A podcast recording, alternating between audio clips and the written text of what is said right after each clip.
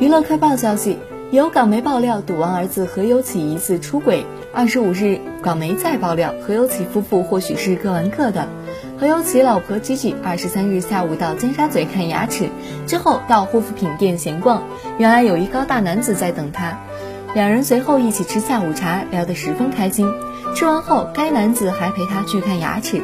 结束后，该男子开豪车送吉吉回何家大宅吉吉在后门下车。